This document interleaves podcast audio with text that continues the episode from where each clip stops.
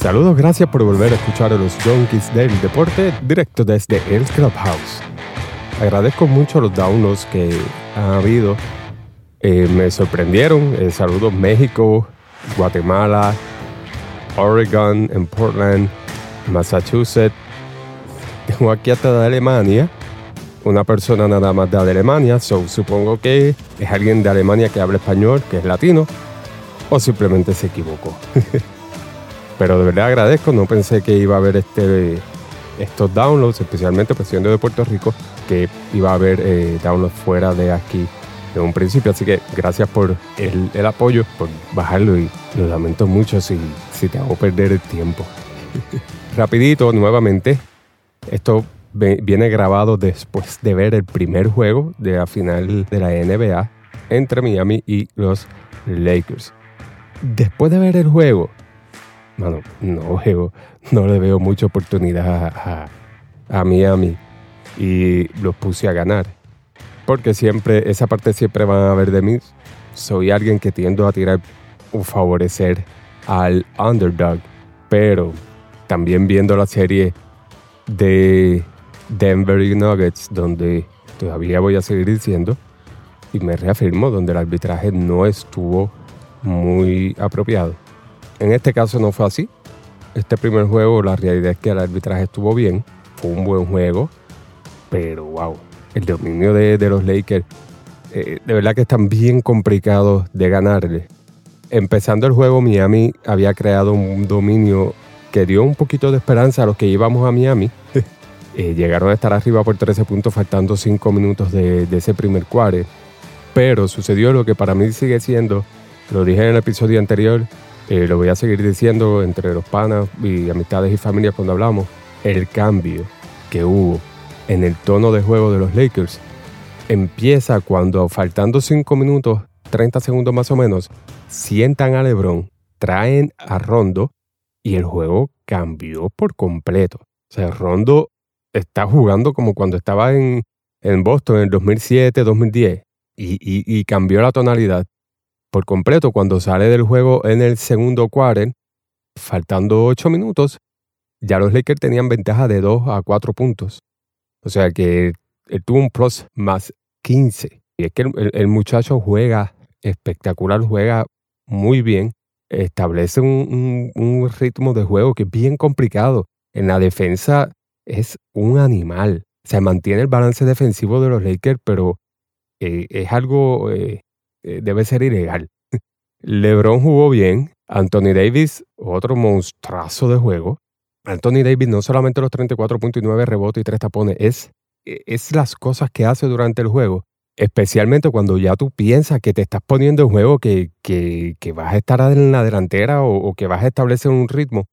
Él o daguea un tiro de tres o, te hace un, una jugada que te detiene. O sea, él hace jugadas que detienen el momentum que esté desarrollando el otro equipo. O sea, la verdad que David se está jugando a otro nivel. Dwight Howard con un trabajo de primera también. Se está haciendo el trabajo sucio, está intimidando abajo, coge los rebotes. Y Caruso, lo mismo, hace unos eh, hay unas cosas en la cancha que son intangibles que Caruso está haciéndolas eh, y demostrando por qué debieron contar con él en el hype de, Russell o en el hype de, de Lonzo Ball, porque juega, tiene mejor basketball sense que Lonzo Ball. En el caso de Miami, adicionar a que se vieron un poco, no, no, se sabe si por el miedo de la primera final, lo que fuera, se les lesionó Goran Dragic. No es seguro que él vuelva, pero es una pequeña lesión en la fase de la planta del pie izquierdo específicamente, y eso, créanme gente, eso duele, pero duele.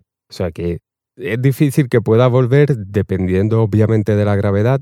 Lo tienen todavía eh, pendiente, lo van a decidir mañana mismo, pero es una baja, es una baja bien grande para Miami porque él no solamente es el líder de anotaciones de Miami, del equipo, él es la bujía, o sea, él desestabiliza la defensa del contrario, o sea, él hace unas penetraciones que desestabilizan mucho. Él puede anotar de todas las formas posibles, puede, hacer, eh, puede penetrar, puede hacer tiros media distancia, puede hacer tiros de tres, es muy buen pasador, gardea excelente, también mantiene la defensa eh, el balance defensivo. O sea que la pérdida de Dragic va a ser bien grande para Miami. Adicional a eso, pues Dragic es un líder, es un líder nato. Así que vamos a ver cómo pueden manejarse si él no puede volver a jugar. El otro que está con una molestia es Adebayo, pero honestamente para mí eso de, la molestia de Adebayo en el hombro pareció más rengoneo del perdedor, como le decimos, porque él tenía esa molestia también en Boston y no, él mismo dice que no es algo grave. Así que me parecía más que se intimidó. Así que vamos a ver eh, si, si en efecto es eso o si puede volver a jugar. Respecto a la serie, la única forma que yo veo a Miami, por lo menos hacer el camino más difícil para los Lakers, la única opción que le veo es que jueguen sin miedo a LeBron.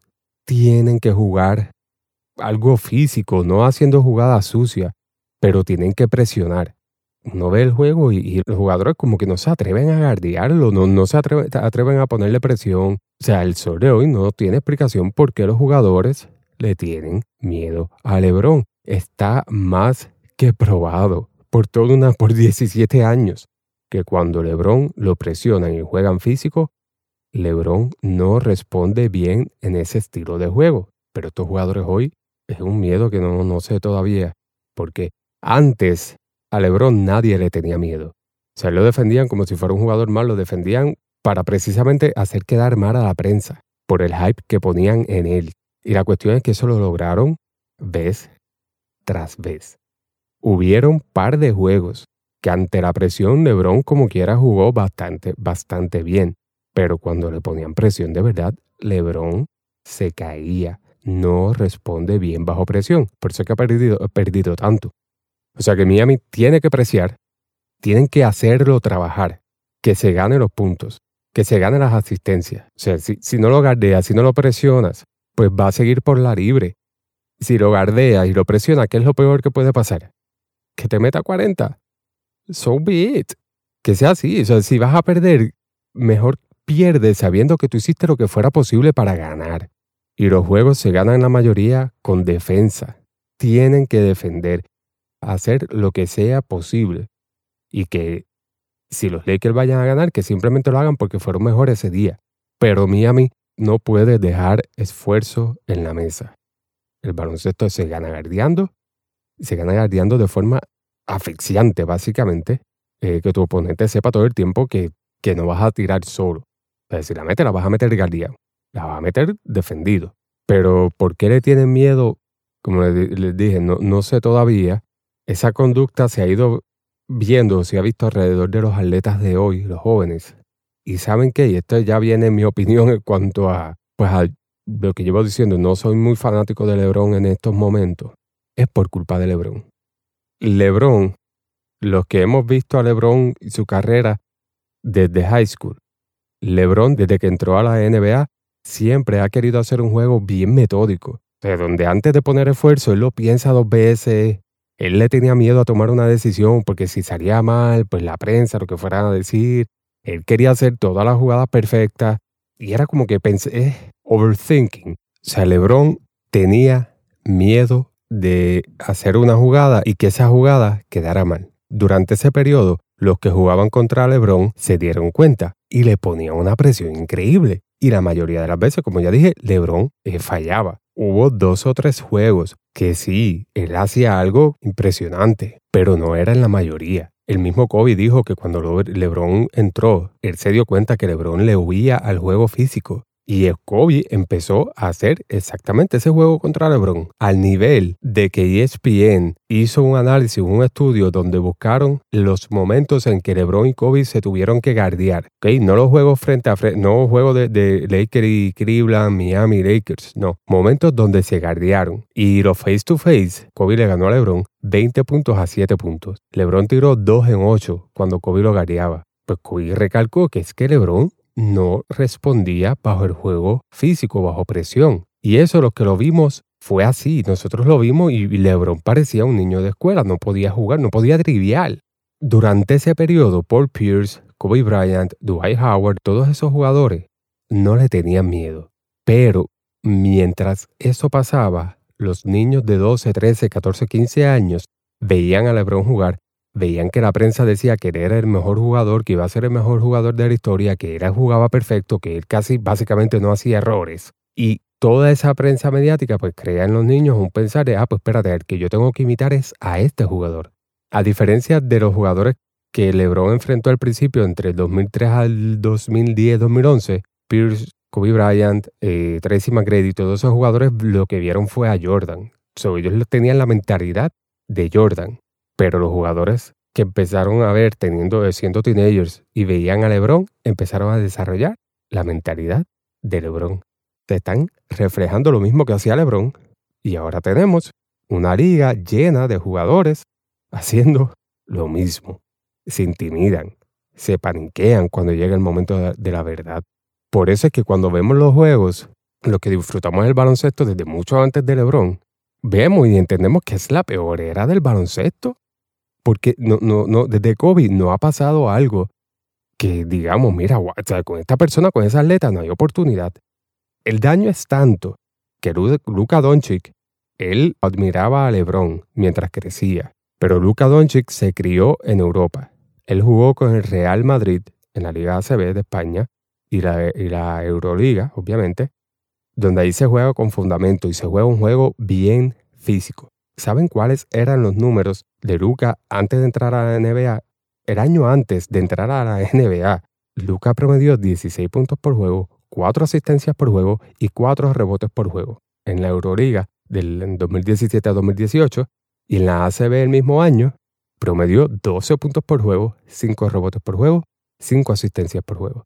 Y los porcientos de su tiro de campo de 3 y de 2 básicamente un poquitito más bajito que la NBA. Y en la NBA, en su primer año, promedió 21 puntos, 8 rebotes, 6 asistencias por juego. Y su segundo año, este año, tuvo 29 puntos por juego, 9 rebotes por juego y 8.8 asistencias por juego, casi 9 asistencias por juego. Esta temporada nada más de Luca, la segunda temporada de la NBA, fueron mejores que los números de cualquier temporada que LeBron tuvo en su carrera. Lo interesante es que cuando le preguntan a Lucas sobre sus capacidades y sus números, o sea, sus capacidades eh, físicas de lo que está haciendo en el juego, los números que está tirando, él menciona que a él se le ha hecho fácil porque la Liga ACB y la Euroliga eran más fuertes. o sea que por primera vez tenemos una situación donde un jugador que fue estrella en las dos mejores ligas del baloncesto en el mundo tuvo mejores números en la NBA que en la ACB y que en la Euroliga. Antes, eso era al revés. Si alguien jugaba en la NBA y tenía números mediocres o promedio, pasaba a ligas internacionales y tenía unos números relativamente exorbitantes. Pero el hecho de que esté pasando al revés deja mucho de qué hablar y refleja, por lo que estoy diciendo, no se está jugando físico, juegan con miedo, porque allá Lucas no jugaba así, él se enfrentó a adultos, él se enfrentó a gente que ponían presión, llega a la NBA y él ve que no le ponen presión. Y si lo tocan, cantan fouls bobitos. Y así él mismo expresó, se me está haciendo más fácil jugar en la NBA que en la Euroliga. Así que mientras en la liga siga habiendo jugadores que se moldearon bajo la tutela de LeBron James, va a seguir pasando esto que estamos viendo. Una liga donde no ponen esfuerzo, donde se intimidan, donde se quitan cuando se ven un poquito atrás, donde no, no ponen ese esfuerzo adicional. Voy a dejar para otro día explicar el, pues, las razones por las cuales sigo entendiendo cómo LeBron dañó la liga con base. No, no va a ser simplemente especulando, va a ser con base. Así que mientras en lo que queda de serie, repito, si Miami quiere tener break, aunque sea de ganar algunos juegos, tiene que jugar sin miedo. Tienen que poner presión. No pueden huir al juego físico. Que si LeBron mete 40, que meta 40 puntos. Es mejor tratar de neutralizar a Anthony Davis. Traten de neutralizar a Davis. Que LeBron meta lo que quiera meter, pero pónganle presión. Hay que ponerle presión. Así que vamos a seguir pendientes a, cómo se desarrolla la serie. Gracias nuevamente por escuchar y, y pendientes a los junkies del deporte para más updates de los deportes. Así que hasta la próxima.